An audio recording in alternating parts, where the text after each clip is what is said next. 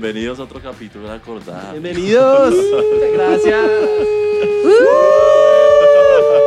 Bien, Bienvenidos. con los de siempre, señor Mario. Bienvenides, Salud. sea inclusive. Sí, bienvenidos. Ah, no, usted es hombre inclusivo. Sea inclusivo. Inclusión. Bienvenides. Bienvenides. Estamos los de siempre, señor Mario, Alex de Experiencia Col. Yo, eh, Cumbre, ¿Cómo se llama nuestro usted? hermoso patrocinador. Yo, Camilo, mucho gusto. Ah, Usted, sí, Mario. Yo me llamo Mario. Hola. Y hoy tenemos una invitada. ¿Alguno la quiere presentar? La ¿O que se señora presente invitada. Señorita. Pero nosotros decimos señora en el mundo del ámbito del respeto. Señorita. Señora. Señorita, señorita escaladora. Muy buena escaladora la señorita. Alita Klimbin, pero ella se llama Alejandra. Contreras. Gran presentación. Hola. Esa presentación que. Los Hay que para, prepararse a la próxima un poquito más. para mayores detalles con Alejandra. Bienvenida. Bienvenida, Un Alejandra. Gracias. Bien. Ahora sí me voy a Amigos. emborrachar. Oiga, ¿y ¿por qué está Alejandra acá? ¿Por qué es Alejandra? Esa es la pregunta. Sí, ¿yo qué estoy haciendo aquí? Esa es la pregunta. ¿por ¿Cómo qué? ¿Quién es llegaste a Aleja? esto? ¿Quién es, Ale- que nos responde? ¿Quién es Alejandra Contreras? ¿Quién es Aleja? Uy, ya nos, dos pusi- nos palabras. pusimos filosóficos. Pusimos profundos. Y si quieres cantar una canción chévere. No. Esa. No, no, así nada. ¿Qué, no, qué? pues, tranquila, sigue. ¿Para dónde? ¿Quién es Alejandra? Para ellos. Vamos a durar la hora así. ¿Quién Yo le puedo seguir la cuerda toda la cuerda Esa es la idea. y nos vamos a lanzar la pelota. Vamos no a hacer- hablamos de nada. aquí. Eh, Una hora Uy, qué así, ¿qué? sería, qué chimba. Una presentación formal de Alejandra. ¿Quién es Alejandra? Formal. No, no tiene que ser formal. Pero ríase. Pero ¿por qué formal? ¿Por qué formal? Pues digo formal en el momento de que... ¿qué Eh, es Primero formal? me dice señora. Qué fastidio. es que él es un señor. Es un, él es un Sí, es que señor. es un señor. ¿Cuántos años crees que tiene Mario? Pero preséntate tú primero, no, por ¿cuántos favor. años crees que ¿Cuántos tiene años le Mario? pones a Mario? 30 y algo. ¿Cuántos? Gracias. Pero espera, eso es en el físico. ¿Mental? Y Me- mentalmente. ahora ni mental. 11. Bien, Sí pegó. sabe. Le Bien, atinaste, bien, perfecto, bien. le atinaste. Brindis por eso, porque Bien. es la única persona que le ha Le atinado. atinó a la- ¿En serio? a la mental, ¿Cuántos sí. dicen siempre? ¿A la mental? Le ponen ocho. ¿Cómo Dale, llegaste dale. a, a que hace podcast? ¿Quién eres tú? ¿Quién Me, invitó Alex. ¿Quién es Alex? Él. Díganme ustedes porque yo no lo conozco. ¿Me presento de manera formal? Informal. O informal. No, mentiras, ahora sí hablando No, en ya serio. No, pongámonos no, no, serios, tan serio, porfa, pero te puedes presentar. Bueno, No, ahora yo sí, soy Alejandra Contreras, me dicen Alita. Eh, soy escaladora, soy traductora, soy profesora de alemán, soy entrenadora de escalada. ¿Qué más soy? Traductora. Bailo salsa. Eh, Qué soy traductora, sí. De alemán. De- Eh, de alemán, alemán. español y inglés, ¿Inglés? español también. Sí. ¿Y con la ópera cómo te va? Cantaba ópera, ya no, ¿Nos no me van a hacer cantar. Un poquito. Un poquito. Podemos bailar, si quieren. No, pues, una cantadita. Podcast es de ópera. Sí. Entonces me equivoqué. Porque yo ya no soy de ese mundo. Es la acordada. Ah, Todos al tema. vale, sí. Sí. ¿Y tú eres de aquí, de, de Colombia, Alita? ¿Te Yo nací en Venezuela. ¿Alita? ¿Alita? Sí. Alita, Alita. ¿Cómo te gusta más? Creo que Alita ya es mi nombre. ¿Alita? Nadie me llama Alejandra. Mi mamá cuando se pone brava. Eh, yo nací en Venezuela. Mi papá es colombiano. Él nació en el Socorro Santander. Y pues tengo las dos nacionalidades y hace casi nueve años vivo en Bogotá. Ok. Súper bien. ¿Quién te, Wow. quién, te, ¿Quién te empezó a decir Alita? ¿Por qué? Una amiga eh, me decía Alejandrita y en algún punto ella dijo como eso es muy largo, Alita. Y eso- esa, fue la, esa fue la gran historia. Y hay que ¿Cuántos decir. años tenías? que O sea, otra ¿de ¿Cuándo te dicen Alita? Por ahí 13. Uh, Uy, eso es. ¿Cómo así? ¿Que están queriendo? Eso Si vamos a suponer la- las edades físicas. No se metan terrenos que no. No, pero Sí, sigamos. sí, sí. sí. Tranquilo, sigamos. Next. ¿Cuántos años tienes de verdad? ¿Cuántos ¿Se me, puede? cuántos me pone? ¿Cuánto No, le dice a Mario sí. que no se meta en terrenos? Sí. No, pero pues es preguntarla, no adivinarla. Es que adivinarla es un terreno, No, digan, digan, yo no me Ah, Es ofendo. que ahí se puede defender Mario. claro. Yo no me ¿Cuántos? ofendo. Creo que yo te diría que tienes por ahí 28 o 31.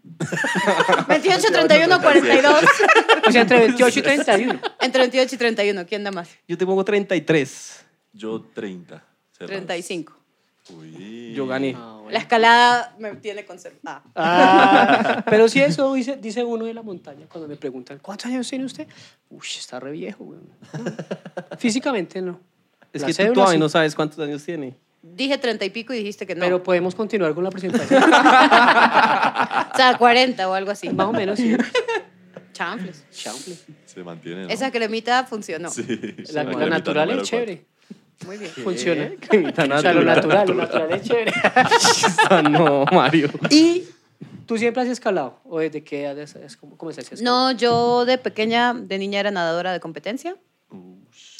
Por eso soy tan espaldona, no por la escalada. Em, nadé hasta los 15 años, desde los... Empecé a nadar a los 6, empecé a competir a los 7, hasta los Úpale. 15, sí. Y naciste a los 15 y después nada. Después... Chiste tan... ¡Qué chiste! Corte, corte. y luego como 4 Y o 5 con eso años... llena una cantidad de No, shows. pero de hecho y se puso rojo. Luego, como entre 4 o 5 años nada. De verdad.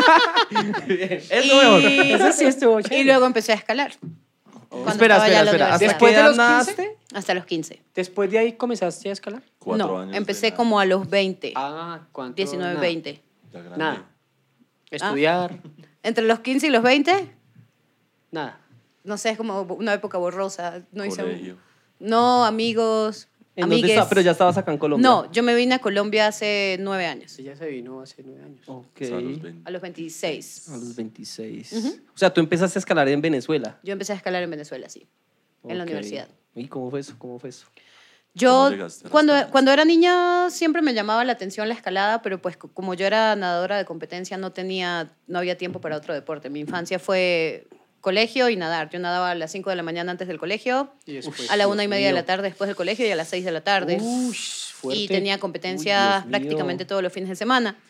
Pero a mí me llamaba mucho la atención la escalada. Eh, yo, de hecho, em, cerca del lugar donde yo entrenaba había un muro de escalada Oh. y yo llegaba antes a mis entrenamientos para ver a la gente escalar. Me quedaba viéndolos un rato y después me iban a dar. Em, Pero perdón y- que yo te interrumpa. ¿y Sí. ¿Tú conociste la escalada así? ¿O alguien de tu familia o alguien hacía ese deporte? No, o yo sabía que el deporte existía porque, como les digo, como cerca del lugar donde yo nadaba había un muro de escalada, entonces veía... Como un polideportivo y o ahí algo así. Ajá, me causaba mucha Pero nunca nada. curiosidad. Nunca No, nada. no. Ya pasó. Ya se usó Sí, ya, veces. ya, nada, ya no hay nada. Faltaba yo. Ya no hay nada. Y em, no, ya en la universidad conocí a una chica que escalaba y yo me enteré de que ella escalaba y le dije como, ah, yo quiero ir. Y ella me llevó y pues aquí estoy todavía. ¿Y escalaste como competitivamente o solo tú? Sí, yo competí muchos años. ¿Pero comenzaste de una o, o aprendiste? No, después desde ya- el primer momento que yo me monté en un muro, puede que suene clichésudo, pero dije como, ¿cómo Esto pude vivir sin esto? O sea, yo compré mi mensualidad y de ahí empecé a ir todos los días y mm, empecé pues a lesionarme todo el tiempo porque quería escalar todos los días. Mm. Y eso fue lo que de una forma u otra me llevó a ser entrenadora. Ah, no dije que era entrenadora, soy, o no sé si Sí, dije. sí, lo dijiste. Em, porque como me estaba lesionando tanto, yo dije, bueno, yo quiero hacer esto bien para no lesionarme y entonces empecé a aprender sobre entrenamiento, como a comprar libros, a hacer cursos y la gente y empecé a planificar mis propios entrenamientos y la gente me veía como con el cuadernito, con el cronómetro y me decían como, "Oye, ¿tú entrenas?" y yo, "No." Estoy como experimentando conmigo. No, experimenta conmigo también. Ah. Entonces empecé a entrenar gente, pero y como ya no solo experimentaba conmigo, sino con otras personas, pues empecé a hacer más cursos y aprender más y se fue haciendo como una bola de nieve y entre más aprendía, más gente quería que los entrenara y Oh, en chévere. algún punto... Uf, re bien. O sea, fuiste ahí como pionera en ese tema de entrenamiento ahí. Allá en Pues sí, digamos que em, todavía aquí en Colombia y en Venezuela, bueno, en los últimos años ha cambiado un poco, pero cuando yo empecé a escalar, realmente era como uno muy autodidacta, ¿no? Como que no había realmente alguien que te enseñara, entonces por eso uno todo el tiempo estaba Sí, de hecho lesionado. hay pocos entrenadores específicos en, en- en la escalada. Sí, y entonces, pues ya, aprendí y ahí empecé a entrenar a otra gente y yo cuando estaba en la universidad, pues yo era bien nerd, entonces tuve como varias becas y vivía en otros países y en esos otros países, pues fui para, yo estudié idiomas modernos, se llamaba mi carrera, y también trabajaba como entrenadora en diferentes muros en, en Alemania, en Canadá. Conoces harto, bastante. Eres muy hiperactiva. Sí, bastante. claro, parce. Sí, claro, tremendo. ¿Cuál es, cuál Mucha es la, allá comenzando la escalada en tu país? La, la pared o la roca más linda que tú digas, uy, eso es lo mejor que has escalado allá? En tu país, en tu país. A mí me gustaba mucho el lugar.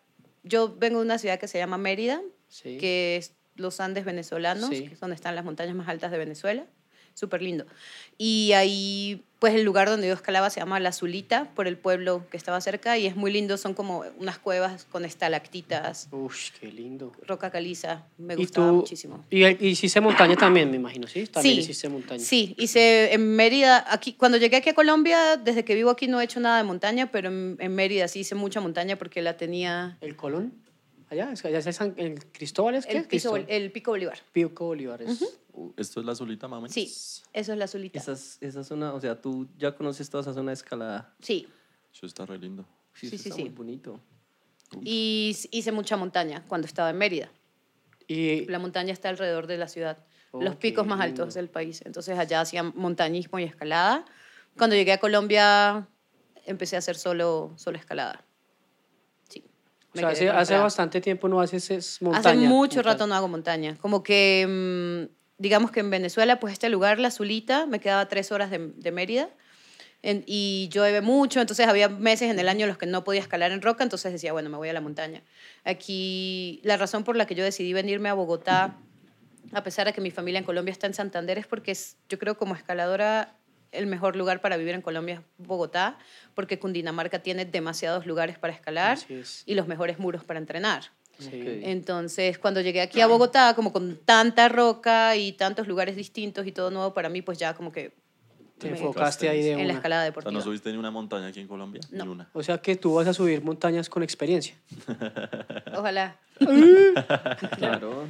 Oye, yo que es que yo te preguntaba eso porque es que hay, hay una montaña que creo que es una de las montañas más lindas para escalar, que es el Salto del Ángel, ¿no? ¿Lo conociste? Sí, lo conociste. Los lo tepuyes, no conozco esa parte de Venezuela.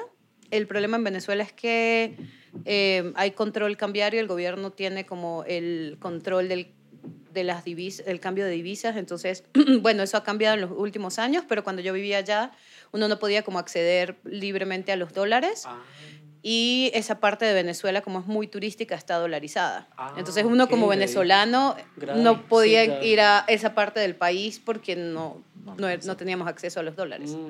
Pero aún sigue la misma situación para poder ir allá. No, no, no, no. Ya, pues en Vene- Venezuela está prácticamente dolarizado ya. Allá, pues el bolívar está tan devaluado que ya Ya la no gente empezó a pagar en dólares, sí, porque en bolívares como está tan devaluada la mo- moneda, todo cuesta millones. Sí. Entonces, sí, ahora pues Ahorita no. está más fácil llegar, digamos, al Salto del Ángel. Pues Pues igual desde pagar. que me... Sí, sí. Y pues es caro. Sí. Y pues en- con la situación económica de Venezuela, pues como venezolano viviendo en Venezuela, acceder a dólares y además tener Más el dinero de ir para allá, era muy complicado. Pero el salto del ángel eh, es una escalada muy descompuesta, pues por Sí. la cantidad de agua, Claro, ¿no? así. Pero pues el Salto del Ángel está en un lugar que se llama la Gran Sabana, que tiene muchos tepuyes, que son estas pues macizos de montaña. Planitos y mm, sí, y hay algunos que están protegidos por los indígenas y son inescalables, pero hay unos que sí se pueden escalar. Es Ahí eso es parece lindo. avatar, esa Sí, vaina es parece. Es como chiribiquete acá. Es muy Sí. bonito. Demasiado Súper lindo. lindo, sí. Uf, algún día. Algún día sí. Algún día iremos. Algún Oye, día. pero qué bacano. Eh, bueno, y entonces aquí en Colombia, ¿cuáles son los mejores lugares? O, o sí, ah, ¿dónde, ¿Dónde entrenas? ¿Tú dónde estás juiciosa entrenando? Yo entreno en un muro de escalada que se llama Zona de Bloque, que queda aquí en Aquí Chapinero. nomás. Eh, me gusta mucho, es un gran centro de entrenamiento eh, y es lo más bonito de zona es también como la comunidad de zona de bloque, Ok. ¿no? Como que todo el mundo es súper unido, la gente que trabaja ahí es súper linda. Eh, ahí es donde entreno y los fines de semana siempre escalo en roca. Generalmente. Todos los fines de semana vas a rock. todos los fines de semana voy a roca. ¿Dónde vas más de en roca? El lugar que más me gusta está cerca de Machetá. Macheta. Hay dos lugares en Machetá. Uno le llaman Machetá Viejo y al otro le llaman el Salón de la Justicia. Yo voy mucho a ¿Y Machetá Viejo. haces mucho más boulder o también escalada de.? Hago, no, sobre todo hago escalada de dificultad, que es Ok. la de, esa es como digamos mi especialidad, que es Ah, ok. escalada con cuerdas. Eh, en el muro entreno mucho boulder, porque con el boulder uno gana mucha fuerza y la fuerza es mi punto débil y yo soy mejor en resistencia. Entonces entreno más La lo que es mi es La debilidad. fuerza es tu punto punto de qué tal esa frase? La fuerza es mi punto No se dejen débil. engañar por mis músculos. Pero es Sí, que además yo he visto los videos de. Alita escalando y pues Uy, unas sí. rutas que nosotros no, No. le llegamos nunca. Y tú tienes muy buena técnica también. O sea, pero todo. digamos que tú dices que es tu punto del frente, digamos, frente a quién o qué. Frente a, la- a mi resistencia. Yo tengo mucha mejor resistencia que fuerza. Ok, pero digamos que, eh, que con tus competidoras, no sé, o sea, frente a quién. O a No, ti no, misma. frente a mí misma. Mm, O sea, su nivel de resistencia es más alto. Mi nivel de fuerza. resistencia es mucho mejor que mi nivel de o sea, tú fuerza. quieres ok. llegar a equilibrar esos dos. Pues digamos que eh, uno tiene capacidades que naturalmente desarrolla más fáciles, en mi Sí. caso es la resistencia, pero sí, estoy intentando como disminuir esa brecha, porque mm, en algún punto me estanqué en el nivel, porque nunca me caía como por falta de resistencia, sino por falta de fuerza para hacer los pasos difíciles Ah, de las rutas. Eso se volvió como un impedimento. Y cuando empecé a mejorar la fuerza, pude escalar grados más altos. Porque si uno tiene mucha resistencia, pero no puedes hacer lo que llamamos los pasos crux, Sí. que son los pasos duros de cada ruta. ¿Le explicas pues, a la gente qué son los crux, por favor? Gracias. Si cantando ópera también chévere. No, pues digamos que siempre cuando uno está escalando una ruta, hay un paso que es más difícil en la ruta. A eso le llamamos el paso crux. Una ruta puede tener un paso crux o dos pasos crux o tres pasos crux. Son como los pasos, sí, más difíciles. que dice, si uno pasa el crux, ya cronó la ruta. En realidad no, porque Sí, a veces pasa que pasas el... Por ejemplo, en mi caso, lo difícil siempre ha sido tener la fuerza para hacer el crux, pero tengo resistencia para terminar. Hay gente que es muy fuerte y hace los crux, Pero ya está cansado. pero ya, Hasta hace el crux llega. y ahí llegó. Hasta ahí llega. Y les cuesta es como llegar al final. Para, para alguien que está empezando en la escalada, está, eh, si está empezando y le gusta el deporte, uy, No hace eso. ¿dónde estoy hablando? No hace eso. Digamos que tú, ¿qué le recomiendas empezar a entrenar? La técnica, principalmente. La técnica. Sí, La De- técnica. mucha gente cree que la escalada es un deporte de pura fuerza, ¿no? Como Sí. Sí, se necesita fuerza, obviamente, pero mm, la escalada, más que un deporte de, de fuerza, es un deporte de movimientos. Es de entender cómo desde un punto A llegas hasta un punto B en el plano vertical, moviéndote de la manera más eficiente posible. De hecho, usando la menor fuerza posible. La fuerza debería ser el último recurso.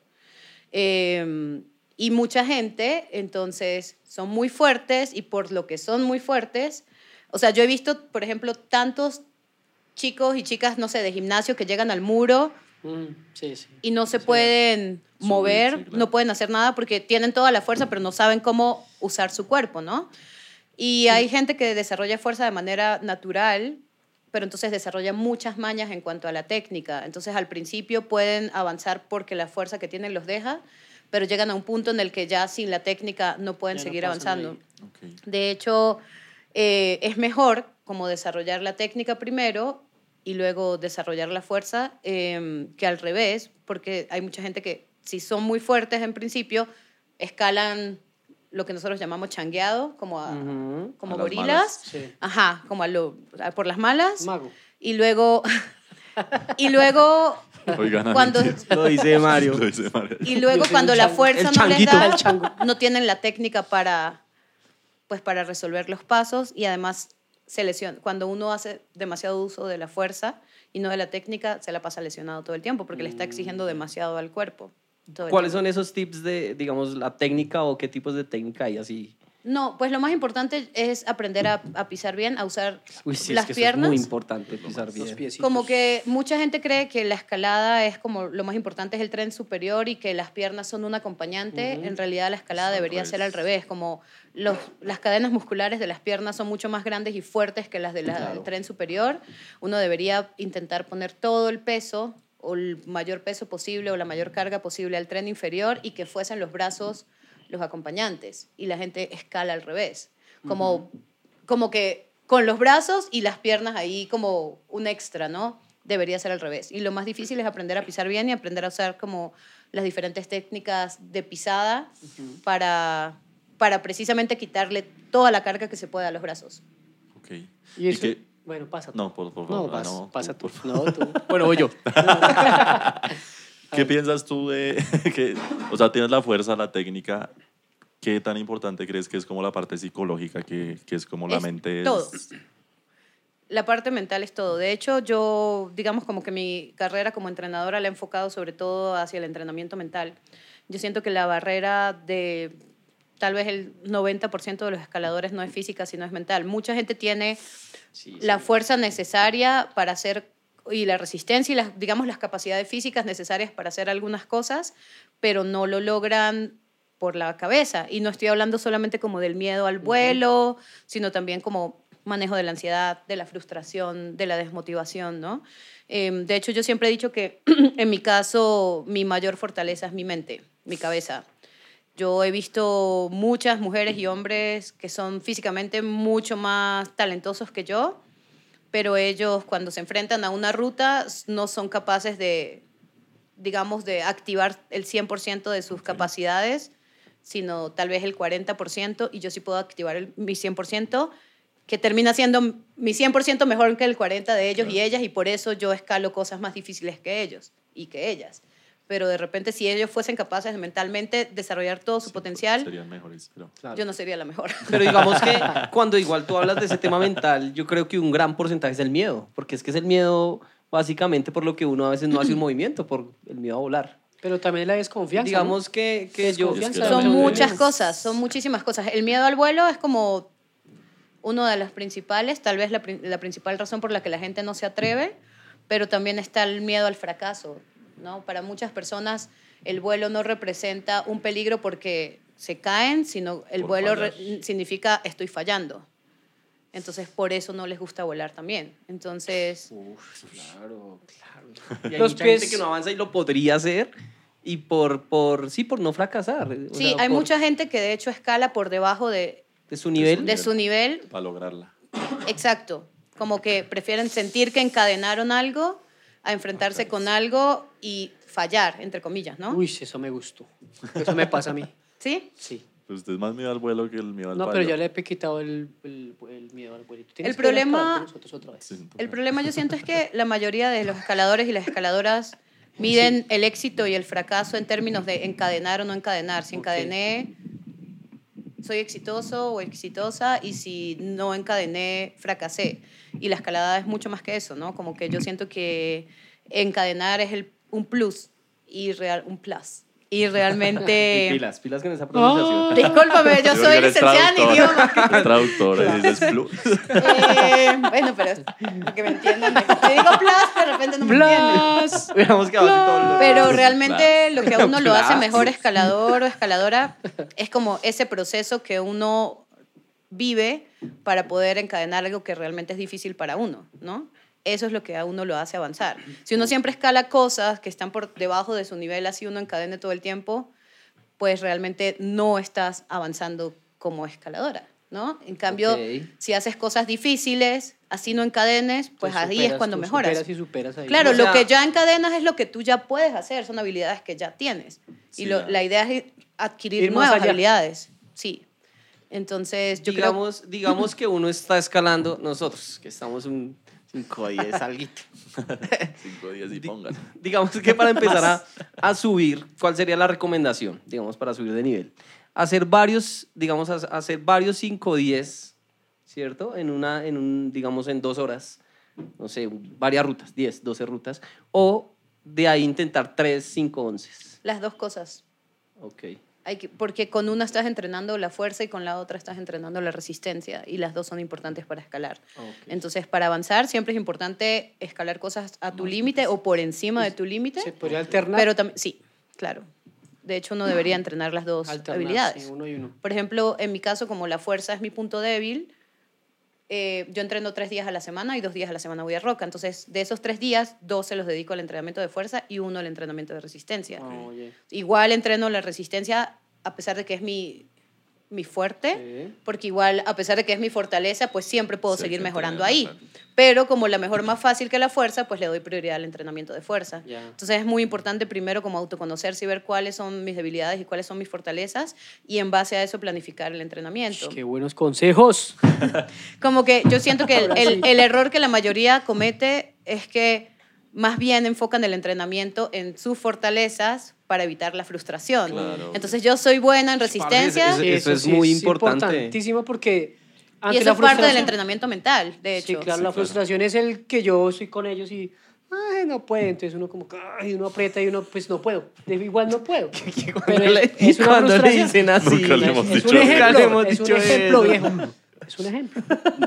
Pero sí es, es así, o sea, es, y es parte de la autoconfianza, ¿no? Eso es. Sí, y de hecho Más es como... bien, Para más mejorar bien. eso. Es como intentar cambiarse el chip y en vez de pensar como estoy fracasando porque no lo estoy logrando, más bien es como estoy haciendo justo lo que tengo que hacer para seguir avanzando. Y es, que es, y es que es difícil pasar. O sea, a mí me pasa mucho eso que me gusta hacer rutas en las, las que se me facilita hacer. O sea, por ejemplo, es- yo odio los agarres chiquitos, los odio y trato de evitar esas rutas porque no me gustan. Sí. Los, las odio. Es como, pues no hagamos esta que está más, Ajá. es igual la misma dificultad, pero es otro tipo de ruta. Sí, Pero claro, si uno hace esa y es que mejor Pero, la verdad. exacto. Pero yo pienso que también Es de eso va mucho, hacer. no sé si es en la personalidad de cada persona, que yo creo que también con la escalada se trabaja mucho eso, porque digamos en la vida, en la, en- no sé, en la vida cotidiana también uno eh, muchas veces tiene que arriesgarse a hacer cositas diferentes pues para salir y no sé, si quiere hacer, emprender alguna vaina, y eso mismo puede pasar en la escalada, que uno se queda siempre como en, como en algo. claro. Zona de confort. zona de confort. Hay una, hay una escaladora que a mí me encanta, estadounidense, se llama Alex Pusho, y ella dice que cuando ella llega al muro de escalada, donde cuelga su chaqueta, cuelga su ego y entrena, y cuando se va, lo recoge. Porque ella dice, si nosotros entrenamos con ego, entonces precisamente uno solamente hace las cosas en las que es bueno para que el que está ahí vea que estoy lográndolo y para yo mismo sentir que lo estoy logrando. Pero así no avanzas. Entonces, por ejemplo, yo tengo un grupo de entrenamiento para mujeres. Digamos que las mujeres, por el tipo de fibras musculares que desarrollamos y el tipo de, sí, principalmente eso, a nosotros nos cuesta más desarrollar la fuerza y la potencia. En los hombres es al revés. A los hombres la potencia y la fuerza se les facilita, pero les cuesta más desarrollar la resistencia y la flexibilidad. ¿Qué pasa? Que las mujeres generalmente por naturaleza somos malas en los pasos dinámicos porque no somos potentes por naturaleza. Entonces uno ve que ponen un dinámico en el muro y ninguna chica lo prueba porque ¿para qué lo voy a probar si me va a caer? Pues nunca lo vas a poder sacar si no lo pruebas. ¿no? Es, no es como que un día uno se va a levantar y una luz te va a iluminar y vas a ser buena en dinámicos, ¿no? La única manera, la única manera es intentándolo, Ahí sale a relucir el baile. ¿Cómo? Ahí sale a relucir el baile, ¿no? Por eso son los pasos que tú, lo que tú estás diciendo, ¿no? Ahí salen Mm. los pasos que tú comienzas así, la elasticidad y toda la cuestión. Pa- Sí. Hace parte de eso también, ¿no? Y sí, total. No, y de, de hecho, a mí me pasó, por ejemplo, como yo era muy mala en dinámicos y por eso nunca practicaba dinámicos. Hubo una competencia en Venezuela en la que una chica y yo íbamos empatadas en la final, como que las dos habíamos hecho los tres primeros boulders al primer intento, íbamos empatadas. Salimos a leer el cuarto bloque, boulder, y yo vi que había un dinámico y yo la miré y le dije felicitaciones. Porque yo ya sabía que yo no iba a ganar porque yo era muy mala en dinámicos. No. Entonces, y yo terminé, y efectivamente ella ganó, yo quedé segunda. Y después de que terminó la competencia, yo dije, qué mierda, que yo me rendí antes de, porque yo ya sabía que yo no iba a poder porque es una habilidad que no tengo. Y a partir de ahí empecé a entrenar muchos dinámicos y cuando llegué a Colombia ese año hubo una válida abierta nacional solo de dinámicos y yo la gané. Entonces fue como, esa no es la competencia más importante en la que yo he participado ni nada, pero para mí es una de las Claro, competencias más significativas porque yo dije, wow, o sea, todo se puede desarrollar si uno lo entrena, ¿no? Y desde ahí incluso como que mi lema en las escaladas empezó a ser como, haz que tus debilidades se vuelvan tus fortalezas. A partir de allí, cuando yo veía un dinámico en una competencia, yo decía, yo voy a ganar, porque en comparación con las demás, yo puedo hacer esto y, la- y las demás de repente no. Y eso era antes mi, mayor debilidad. Pues es mucho entrenamiento, es afrontarlo, ¿no? Como, y al principio, claro, hacía dinámicos y me caía y se reían y era mala y después de repente podía hacer unos poquitos y después cada vez mejor, ¿no? Entonces, es eso, como cambiarse el chip, como de Claro, digamos, frustrarse uno, uno porque tiene no lo una- puedes hacer. Es que lo que tú dices, uno tiene una debilidad y de pronto la asume y la asume tanto que ya ni siquiera intenta fortalecerla, sino que uno dice, no, O sea, es mi debilidad ya. y ya está. y no va a hacer nada por eso. todo es entrenable. Y ahora darle la vuelta a eso también es muy importante. Sí, no, y la- lo bonito, pero también lo complejo de la escalada es que la escalada es infinita, ¿no? Uno, yo tengo 15 años escalando y yo no puedo decir como ya yo sé toda la técnica, ya, ¿no? Sigues o sea, aprendiendo.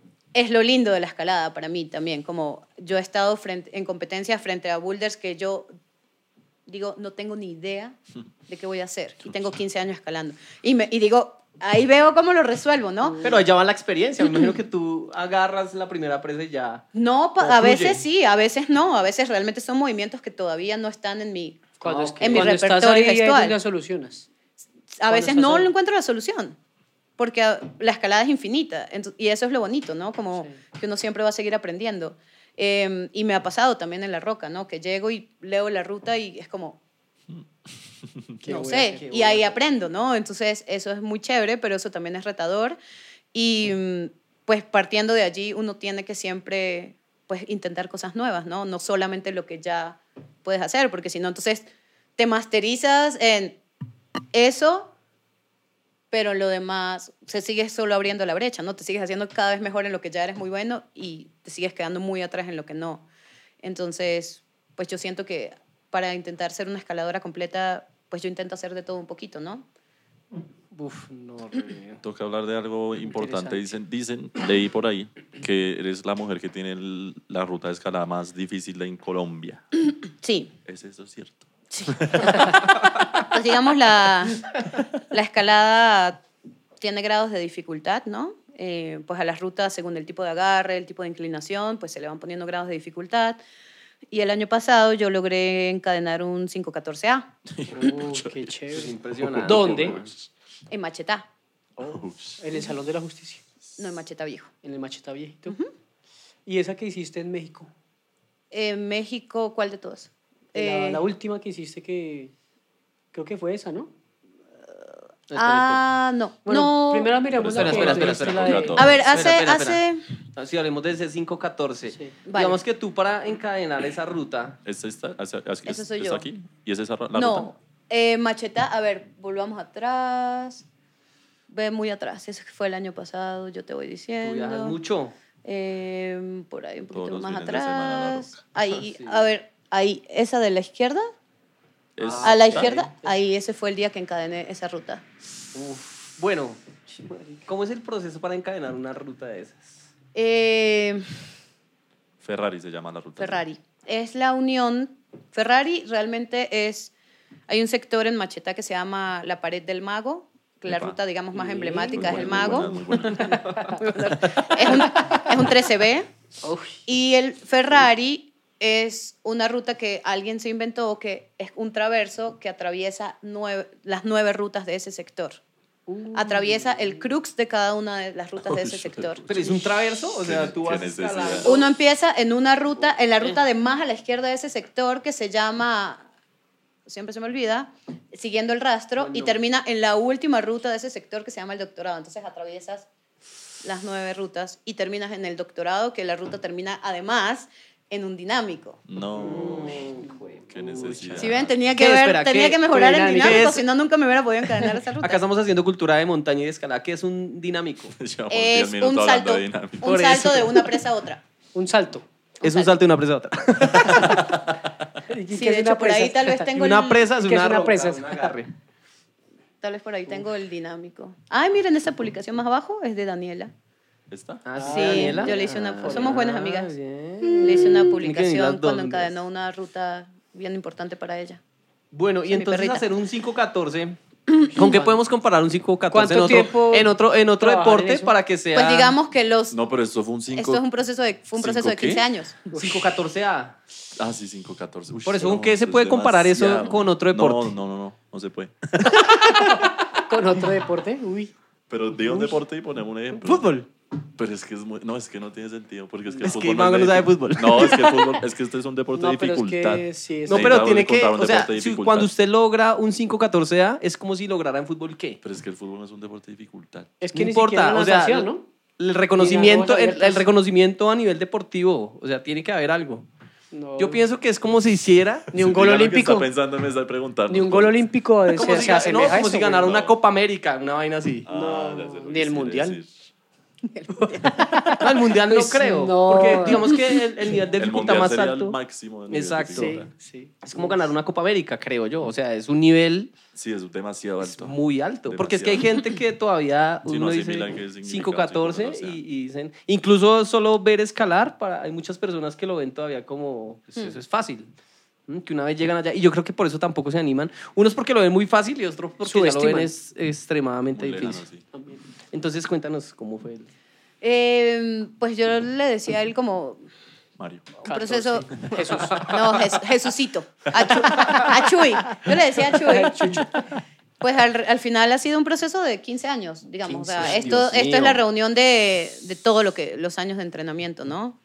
Mm, eh, es una- un grado muy alto y, y pues sí, como que me he preparado para él, digamos, desde que empecé a, a escalar, de alguna manera, ¿no? Pero fue, en- digamos, entrené específicamente para esta ruta por varios meses. Es Eh, darle y darle Pues, y darle. diga- mm, pues no, lamentablemente no pudo ser así. Yo empecé a probar esta ruta en septiembre del 2021 y en noviembre la tenía muy cerca, pero en esa pared de Machetá, en noviembre, de, entre noviembre y como abril o marzo, le pega el sol directamente y hace demasiado calor. es inescalable. Entonces en noviembre yo la tenía muy cerca y me tocó abandonarla. Eso, fue, eso fue muy duro. ¿El porque calor te bajó? no, es Oh, que el el, sol, la- paila. roca. el sol, la Desgaste. roca, las presas mojadas, mi aseguradora abajo como ya no más, o sea, vámonos de aquí. Eh, y fue como, bueno, me tocó, dije, bueno, la roca va a seguir ahí, me toca abandonar. Y entonces entre noviembre y abril, que fue cuando volví, eh, entrené mucho como específico para la ruta, ¿no? Como, em, como para desarrollar las habilidades que necesitaba específicamente para poder encadenar esa ruta. Y volví a probarla el Semana Santa del año pasado, que, que fue como el fin de semana del 26 de abril. El fin de semana siguiente la volví a probar. El fin de semana siguiente hubo una competencia y no pude ir. Y el fin de semana siguiente la, la pude hacer. Ush, tremendo. Qué El proceso 29 de ese. mayo. ¿Y ese día que la hiciste, la hiciste en, en el primer intento o cuánto intentó hasta que En el fuiste? segundo intento. Uf. ¿Cuántos estaban ahí mirando? Eh, afortunadamente no mucha gente. Estábamos como una, una amiga que me hizo un video y el amigo que me estaba asegurando. sí, Tremendo. menos mal. 14. 14. Ah, No, eso es demasiado. Y, pero digamos esos cinco meses que yo no la hice, que no la pude probar, digamos físicamente, igual yo en mi casa, yo tengo un croquis de la ruta Claro. y de hecho, o sea, yo sé que el- mi secuencia tiene 103 movimientos, el dinámico era la presa número 98, el crux de la ruta era entre el movimiento 67 y 60 y 73. Y Lo yo tenías, pero bien en las noches Te visualizabas allá. hacía la ruta marica, mentalmente. Entonces la eso. ruta me costó 31 pegues físicos, pero mentalmente le debo, le debo haber hecho 100 pegues por lo menos. Uf, Y lo que pasa es que lo bonito... Y cada, espera, cada movimiento tú lo tenías así súper claro, Todo. clarísimo, clarísimo. todavía recuerdo exactamente todo ¿Cuál, fue- cuál era el movimiento así que tú lo puedas describir el más difícil? El más difícil era el primer crux del... No, bueno, a ver, el final. Para mí había al final el paso 101, no, el paso 100, perdón, era pues ya uno súper cansado Espera, después espera, del paso perdón, 100. perdón. ¿Tú ibas contando los pasos a medida que vas escalando o eso ya se No, ya yo me lo sé. Ya solo era el, el Sí. ya estaba mecanizado. Sí, el paso 100 de la ruta, pues después del dinámico de 100 movimientos, había que hacer un pie mano, como estabas agarrado de una huaca, subir el pie y hacer un lance a un romo muy lejos.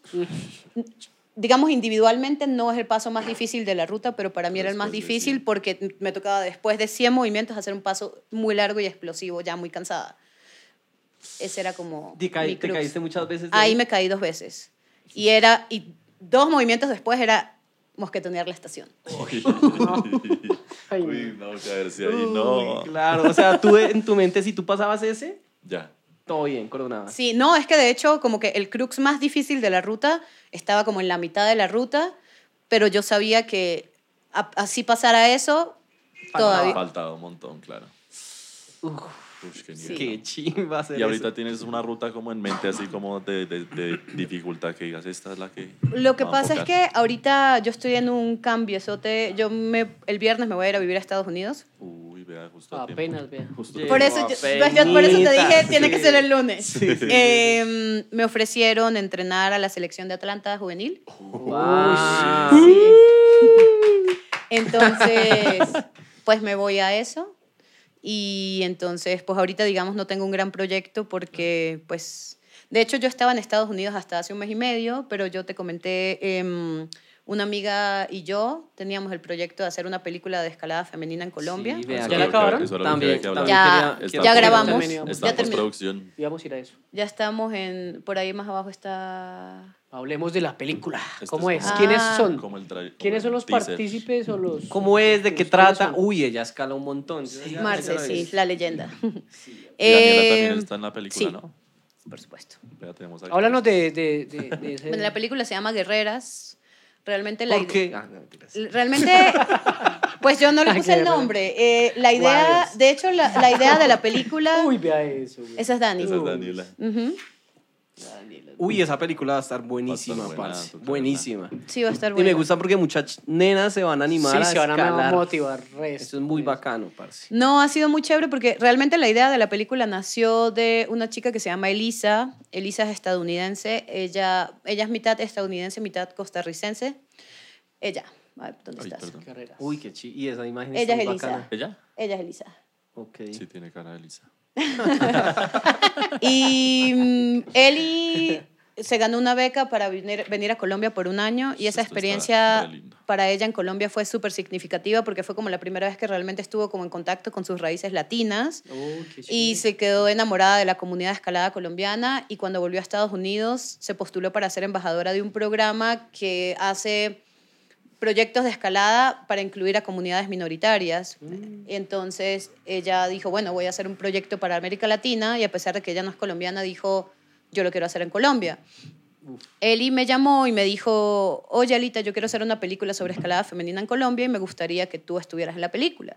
Y yo le dije, de una, pero eh, ella, bueno, y ahí quedamos en contacto y en algún punto ella me dijo como, uy, yo no sé si lo voy a poder hacer, es mucho trabajo, yo tengo que reunir todo el dinero para producirla. Yo le dije, ¿sabes qué? Hagámoslo las dos. Y desde ahí las dos empezamos a trabajar juntas como en poder lograr construir guerreras. Y bueno, hemos trabajado demasiado. La película sale en más de 50 mil dólares. Eso nos cuesta pagarle los realizadores audiovisuales. Es mucho dinero. Eh, Uy, pero nosotras hemos Hemos hecho hablado con Archer. nosotras Archer sí hemos hecho áspero. un montón de eventos. Digamos, yo estuve seis meses en Estados Unidos y estuve dando talleres de entrenamiento y el dinero que recogía de los talleres era para la película. Hicimos un GoFundMe donde ahorita tenemos como 8 mil dólares. Eh, conseguimos el patrocinio de Petzel, de Scarpa, bien. de Rap. Eh, pues tenemos más o menos 30 mil dólares recogidos. Todavía falta. Todavía, pues sí, los que quieran. Eh, todavía nos No. falta recoger como El 20 mil dólares. Eh, entonces, ahorita que yo vuelvo a Estados Unidos, vamos a seguir haciendo eventos para seguir recogiendo el dinero para pagarle a los realizadores. ¿Nos Porque ya la filmamos. ¿Nos quieres dar nombres toca de las chicas que participaron? Por supuesto. También, por favor. Eh, ¿Cómo se- digamos, la... en Guerreras hay seis protagonistas principales. Sí. Sin embargo, en la historia de estas seis mujeres intentamos incluir a otras mujeres, como para la idea es darle la mayor Pero visibilidad posible. Netamente escaladoras. Netamente esca- montañistas. Y montañistas, eso. que Tenemos, pues está Marcela Avellaneda. Es que no sé si había Avi ahí, pero no sé si, si estuvo o no estuvo. No ¿Cuál sé, Avi? la- Avi Galindo. Ah, Avi, sí, claro. Ah, bueno. Sí. sí. Está Marcela Avellaneda, que es pues, una escaladora con tal vez 25 años de experiencia escalando. Fue campeona de Colombia durante 10 años. Eh, fue el primer ascenso en muchas rutas en deportiva en Colombia. Está Avi Galindo, que es montañista, guía de montaña, Muy se está buena. preparando para ser guía UIAGM. Está Katy Guzmán, que es también una escaladora, digamos, de la vieja guardia. Ha hecho el Everest, eh, ha hecho escalada en solitario. Eh, Elisa, que pues es la chica estadounidense, ella es muy fuerte, ella también sale en la película. Estoy yo, está Daniela Forero. Ya. Uf, qué combazo, ser parce. tremendo. Y tienes más o menos una fecha de... Sí, más o de menos hecho, por eso, a pesar de que no habíamos conseguido todo el dinero, los realizadores audiovisuales, que son súper buena gente, nos hicieron el favor de ya grabar la película porque eh, a mí me invitaron a dar un taller de entrenamiento en un festival en Estados Unidos que se llama The International Climbers Festival, que es como el festival de escalada más grande de Estados Unidos. qué y yo aproveché, yo hablé con ellos y les dije como, tenemos esta peli, les gustaría mostrarla y me dijeron de una, el festival es el 13 de julio, entonces la película tiene que estar, ese va a ser el estreno de la Lista, tiene que película. estar el 13 de Sí, julio. ¿Y Eso va ¿Cómo a estar muy lindo. Pues ya filmamos todo. El mes pasado yo llegué a Colombia el 7 de marzo y el 8 empezamos a grabar y fue un mes súper intenso de grabación. Y ahorita está empezando la edición. Pues, pues, me imagino que estarán en los lugares de Colombia eh, de escalada los. Ojalá los hubiera, pues no todos, porque pues por presupuesto y todo, pero sí, Sí. grabamos como en ocho lugares diferentes. ¿Cuántos? ¿Cuántos? Como Los en más ocho lugares. importantes, Qué los bien. más reconocidos por lo menos Sí. entre los escaladores, ¿no? Que la- en Colombia el deporte de aventura pues no, no es tan reconocido, pero Sí. entre este mundo pues me imagino que Sí, los más... exacto. Y pues la idea realmente con esta película es como darle visibilidad. al- digamos que hay una gran falta de representatividad de la escalada latinoamericana en general, en las películas de escalada. Si uno ve como... Hay muchas películas de escalada hoy en día de alta calidad, pero son de escaladores o escaladoras europeos o Ajá. estadounidenses. Claro. Y si uno ve como algo en Latinoamérica, es como el escalador gringo viniendo a hacer una ruta muy fuerte y ya. Y la historia es de esa persona, Sí. pero Sí, uno sí, no ve como el lugar, la comunidad y lo que queríamos aquí era más bien Ah, mostrar ok. a Colombia, ¿no? Y, y la, la comunidad de escaladores y escaladoras colombianas y pues también un poco cambiar la imagen de Colombia a nivel mundial, ¿no? Porque mucha gente ni siquiera sabe que hay escalada en Total. Colombia o no quieren venir porque la idea que tienen del país es que es muy El- peligroso El, miedo, sí. Y queremos dar una imagen más positiva de Colombia, ¿no? Y mostrar como los paisajes, los lugares de escalada, la comunidad de escaladores y Estás bien comprometida con Colombia. Qué maravilla. Pues también es mi casa. O sea, yo soy lo, yo me considero Claro, tan bien. colombiana como venezolana. Y además estás súper comprometida con, con el objetivo de nosotros también, que es mostrar a todo mundo eh, los deportes de aventura aquí en Colombia, que pues la escalada hace falta muchísimo apoyo y pues tú lo has dejado clarísimo ¿no? también. Sí, Entonces, pues, eso digamos- también hace parte de este... Digamos que las Podcast. chicas que quieren arrancar a hacer esto, porque yo sé Ush, que hay mucha tienes gente. que Pero, motivarlas. pero, esperen de la, de la película para decirle a la gente que sigan Ah, a ok. guerreras.film. Uy, sí, sígalas. Ahí está el, sígalas. el, el link de para que apoyen con plática, si tienen. Sí, por que favor. no. Necesitamos todavía 20 mil dólares, gracias. Solamente faltan tiene 20 mil dólares. Cualquier 5 dolaritos. mil pesitos bien recibidos. 20.000 Todo sirve, todo sirve. Apoyen, por para que favor. apoyen. Y también quería preguntarte sobre Eso la película. de- es, lo de plan es como que esté en cines aquí en, en Colombia cuando Esa es una buena pregunta. Pues la idea, realmente nosotros queremos que esta película que sea gratis y que le llegue a todo el mundo, que todo el mundo pueda ver a Colombia y la escalada en Colombia. Pero si nosotras con los eventos que vamos a hacer en Estados Unidos no logramos recoger todo el dinero que falta, eh, pues estamos pensando como en ponerla en una plataforma y que la gente pague algo por verla o que la compre, Chévere. porque pues tenemos que También, pagar, ¿no? Claro. o sea, Sí, pero sí, claro. sería muy Pero la chévere. gente, por lo, por lo menos la comunidad de la montaña, escaladores, montañistas y todo el mundo está- la tenemos clarísima que vamos a participar. En últimas que toque hacer eso, ¿no?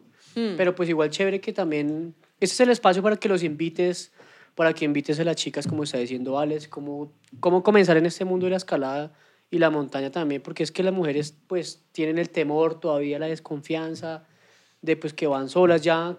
Han, han quitado bastante ese miedo, ¿no? Las chicas también, ¿no? Sí, pues digamos, como decía, afortunadamente la escalada es un deporte que necesita de muchas habilidades y de repente nosotras no tenemos tanta fuerza y tanta potencia, pero tenemos mejor resistencia y flexibilidad que ustedes, que son habilidades que también se necesita mucho en la escalada. Y además, no es que las mujeres, no es que por sexo haya un gen del miedo que esté más desarrollado, no.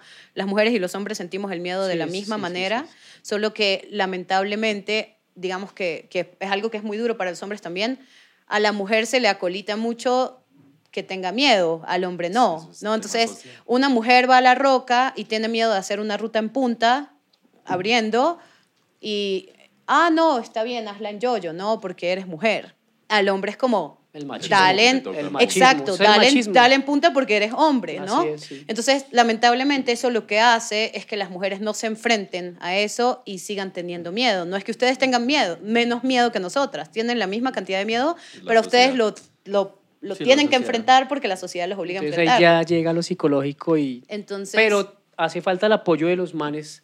Vaya la que usted es capaz, haga la que usted pueda. Pero pues eso- tú lo estás dejando clarísimo. Es el berraco, es el machismo, ¿no? sí, total. Es el machismo. Sí, sí, sí. Em, pues podemos igual, ¿no? Toca cambiar ese Claro. ¿Cómo Sí. puede iniciar una chica entonces? Eh, nada, pues digamos aquí en Bogotá hay, varios, hay varios espacios, ¿no? Hay muros muy chéveres, esta zona de bloque, está Beta en el norte Gran Pared. y está Gran Pared, Pared. y pues ahí hay instructores, hay instructoras también, Muy ¿no? buenas, sí. Em, entonces, Entrenadoras. entrenadoras, entrenadores también. También, sí. Eh, como que la escalada en Colombia ha crecido mucho en los últimos años y cada vez hay más gente profesionalizándose en el deporte que pueden ser buenos guías, buenas guías para pues eh, empezar el deporte. Entonces lo- yo siento que lo más fácil es ir a un muro y ahí pues conocer gente. Además, afortunadamente las comu- la comunidad de escalada es muy bonita, ¿no? Es muy amigable, es muy solidaria. Eh, el muro es como el mejor lugar para empezar y ahí conseguir parche para ir a la roca. Bien. Ah, Bienvenidos y bienvenidas. ¿Y crees que cualquier, eh, o sea, es que también hay gente que dice, no, eso no es para mí, eso es para gente fuerte, yo no sé qué Eh, eso es"? ¿Crees que, ajá. cual- o sea, tú dices cualquier que lo intente cualquiera? Claro, cualquier, a- la fuerza se desarrolla ahí, ¿no? O sea, uno cuando empieza a escalar, a todos nos cuesta, ¿no? Uno no hace, nada, no se mueve cuando empieza y pues ahí el- la, la escalada es la forma de pues, desarrollar las habilidades que se necesitan Claro. para escalar. ¿Hay alguna edad que uno diga, no, ya después de esta edad no puedo o antes de esta No, eso es otra de las cosas que es bonitas de la escalada, ¿no? Hay deportes como el fútbol donde la gente a los treinta y pico Ya, se está retirando. Pues yo ahorita tengo 35 años y estoy en mi mejor momento, como que todavía sigo avanzando, ¿no? Entonces, hay escaladores de 60 años muy fuertes.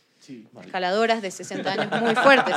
Entonces, afortunadamente en este deporte es, ¿no? Como que la, la Sí, edad eh, ¿cómo se llama eso? Eh, de práctica, ¿cómo se dice? El tiempo de práctica es muy largo. Yo tengo alumnas, no, de La experiencia. siete años, pero también he tenido alumnas de cincuenta y pico de años, ¿no? Ah, Qué chévere. Mm. Qué belleza, es que la escalada es una belleza. Es que la Escala. escalada. ¿Qué es lo que más te gusta a ti de la escalada? Uh, eh, varias cosas. Una, ya la dije, como que yo siento que es un proceso de aprendizaje que no se acaba nunca. Ajá. ¿No? Uno nunca se aburre escalando, como puedes todos los días hacer boulder, pero todos los días los boulders que haces son distintos. Entonces, nunca es monótono, nunca es aburrido, siempre estás aprendiendo.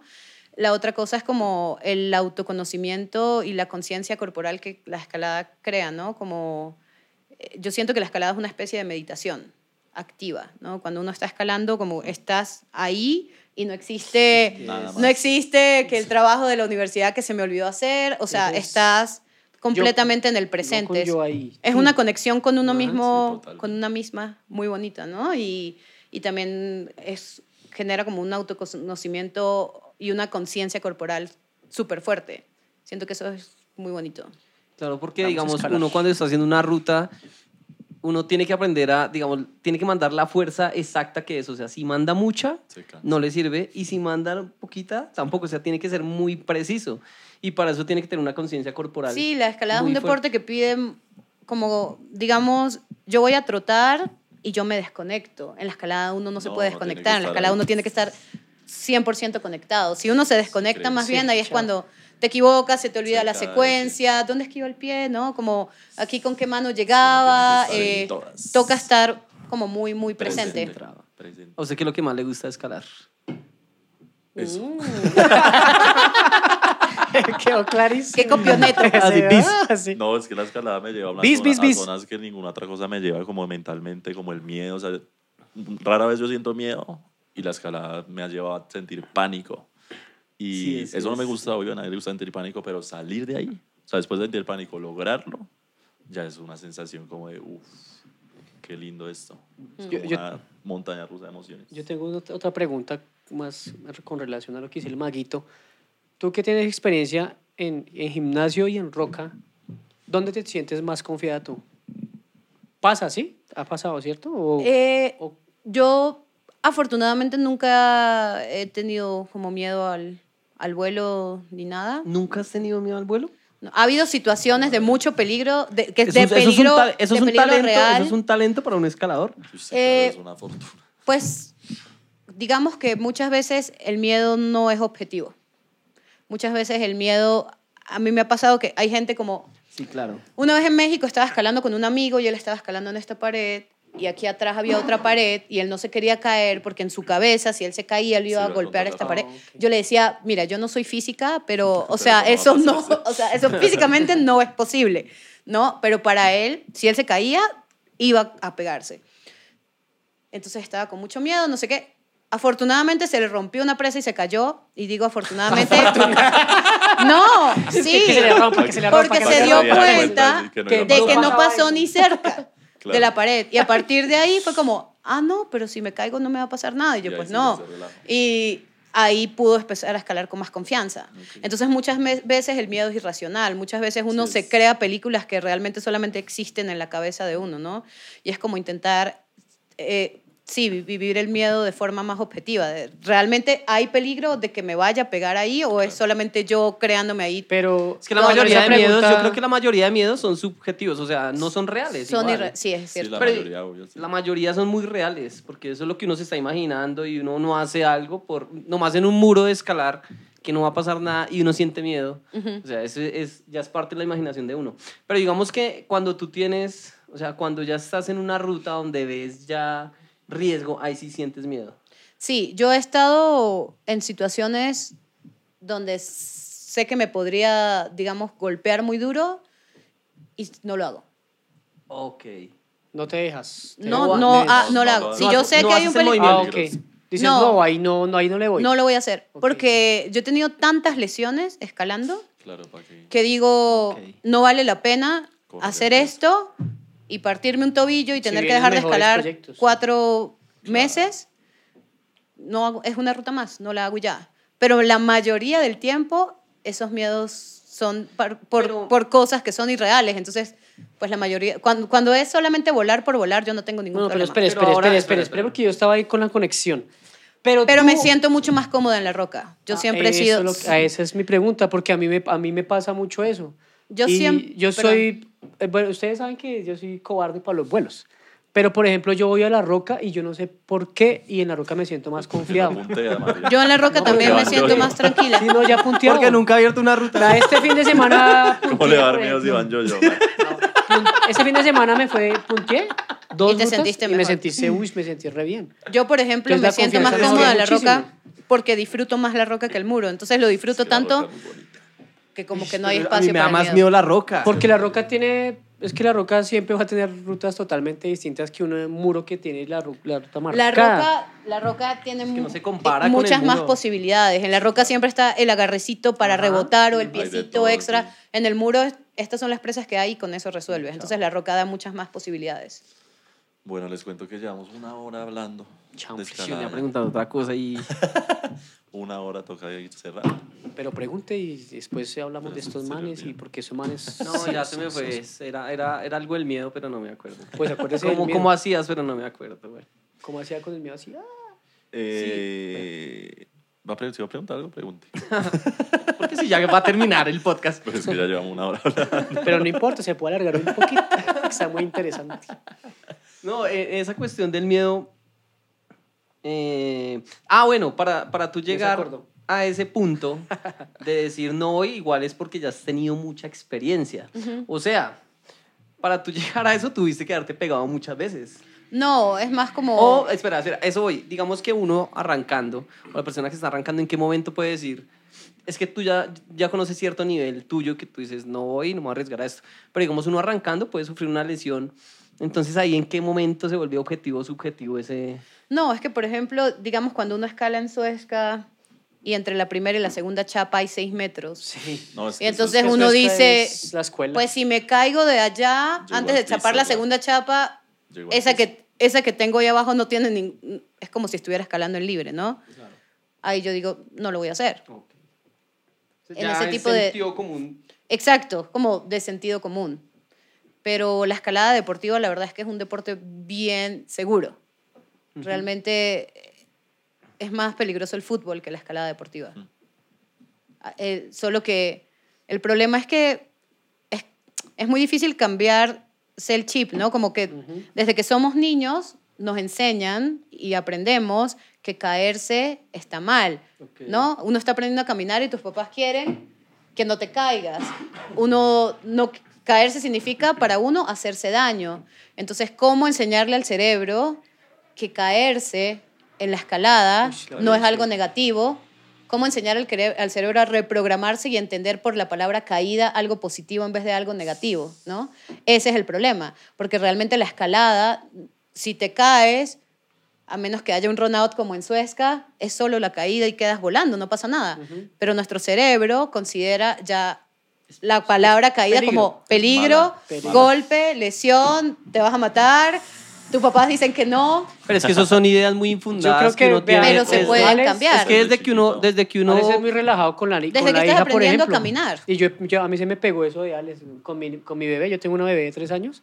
Y yo también, a mí se me pegó eso de Alex, que pues, pues que se caiga porque igual tiene que medir el riesgo. Mm. O sea, ya si se tropieza y se cae ahí nomás con la altura de su cuerpo, pues ella tiene que saber que la próxima no va a No, ser pero ese- incluso, incluso si tú la dejas, ella ya cuando se, uno se, está aprendiendo a caminar, se cae y se Exacto. pega. Entonces es Sí. como ya, eso es lo que entiende el cerebro. Si me caigo me voy a hacer daño. Ajá. Entonces cuando empiezas a escalar, caída está directamente daño. relacionada con me voy a hacer daño. Y, y después vas a, y después aprende cómo voy a caer. Afortunadamente el cerebro es plástico, el cerebro es maleable, el cerebro se puede reentrenar.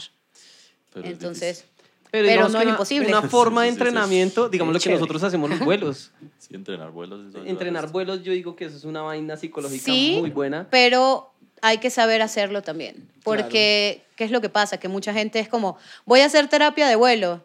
Entonces, no mosquetonean, se tiran un run out de 8 metros. Eso para el cerebro es demasiado. Si uno somete al cerebro a un estado de shock de esa magnitud, la siguiente vez que vayas a volar, Después el cerebro va a decir volar. shock. Ah, ¿no? Entonces, eso tiene que ser paulatino Gradual, también, gradual, claro. sí. Entonces, por ejemplo, en los talleres de entrenamiento mental que yo doy, hacemos terapia de vuelo y eso tiene que ser muy con pinzas, porque si no, lo que produces es otro shock. Y me imagino que va de Entonces- acuerdo a la persona. O sea, porque no todas las personas... Claro. Pero igual la idea es como empezarlo muy, muy suavecito, ¿no? Entonces, ¿cuál es el primer paso? Mosquetonear y mosquetoneas y te dejas caer. No caes nada, ¿no? Sí. O sea, boom, no sí. es nada. Pero ahí ya es como la primera sensación de, ah, chévere. Cuando me sienta cómoda con eso, mosquetoneo, hago dos pasos Me y me caigo. Cuando me siento cómodo con eso, doy tres, cuatro, hasta que pueda llegar a la siguiente chapa, no mosquetonear y dejarme caer y que eso no signifique un shock para mí. Ok. Porque el problema son esas terapias de vuelos que son Sí, chocantes. choque, sí. y- La primera yo no, no quiere más. entonces después no quieres, claro, Sí. pero el cerebro es demasiado. Entonces tiene que ser, se puede lograr, pero tiene que ser también por niveles. Pero sí se puede hacer. Bueno, Bueno. ahí está una buena... Chévere. se, se puede. Aprendimos, Se aprendimos. puede, se Uy, puede. sí, muchísimo. Eh, bueno, antes de despedirnos, recordar, recordarles que tenemos un concurso con Cumbre, un sorteo que ustedes se van a poder llevar unas ¿Yo puedo botas. participar? Sí, claro. Claro. todo el mundo Uh, tengo que hacer. ¿Dónde no importa que te vayas para Estados Unidos. Tenemos un, un sorteo que se mandan. pueden llevar cualquier par de botas o tenis, el, que, el modelo que les guste, de cualquier talla, ustedes lo escogen. Aquí tenemos un modelo, pero es Ah, Hay cualquiera. muchos, hay, muchos. Estos hay son muchos. tenis de trekking, hay botas Oh, de trekking, hay tenis chéveres. para trotar, hay, hay de Wow. todo. Muy buena calidad, las usamos nosotros para subir a los nevados, entonces recomendadas 100%.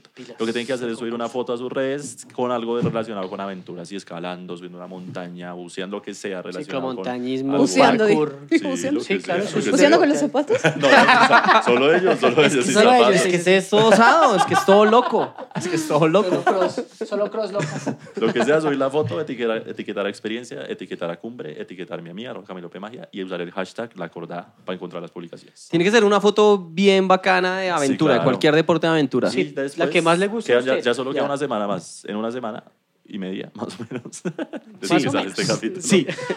Eh, las tres fotos con más likes las vamos a mirar acá y nosotros vamos a escoger la que más nos escoge Entonces, por él. eso tiene que ser una buena Las foto. Pilas porque acá puede yo. haber ya una foto en un 514 así. Sí, claro, eso ya es mucho nivel. Eso es un Uy, nivel uy, bravo. Eso es Eso mucho nivel bravo. Ya, ya está haciendo trampa, vean la cara que está haciendo. Está haciendo como que, uy, si les voy a Va a hacer un. Photoshop. Yo ni ahí. hablé. Antes de irte, ¿te gustaría echarte un cantico ahí de ópera? No, es que La eso, no es, despedida. eso, eso no es así. Es como que te digan a ti, sin haber calentado, a Caliente, caliente. cinco barras con 30 kilos. Te rompe los ¿Hace cuánto no cantas? Me puedo romper las Ya, cuerdas eso vocales. es otro podcast. Ay, es que la ópera es bonita. Si nosotros hacemos las cinco barras, Te pegas una cantadita ahí de dos segundos. No. No, Alita, gracias. gracias por venir, gracias por venir. Gracias por invitarme. Bravo. Nada, nos vemos la otra semana con otro invitado. Muchas Invitada. gracias por acordada. estar ahí. Muchas gracias. Y vamos a la montaña. Si quieren la montaña, nos Vamos a ir a la montaña. Ay, ya te has pasado. Cuando vuelvas, vamos. Chao.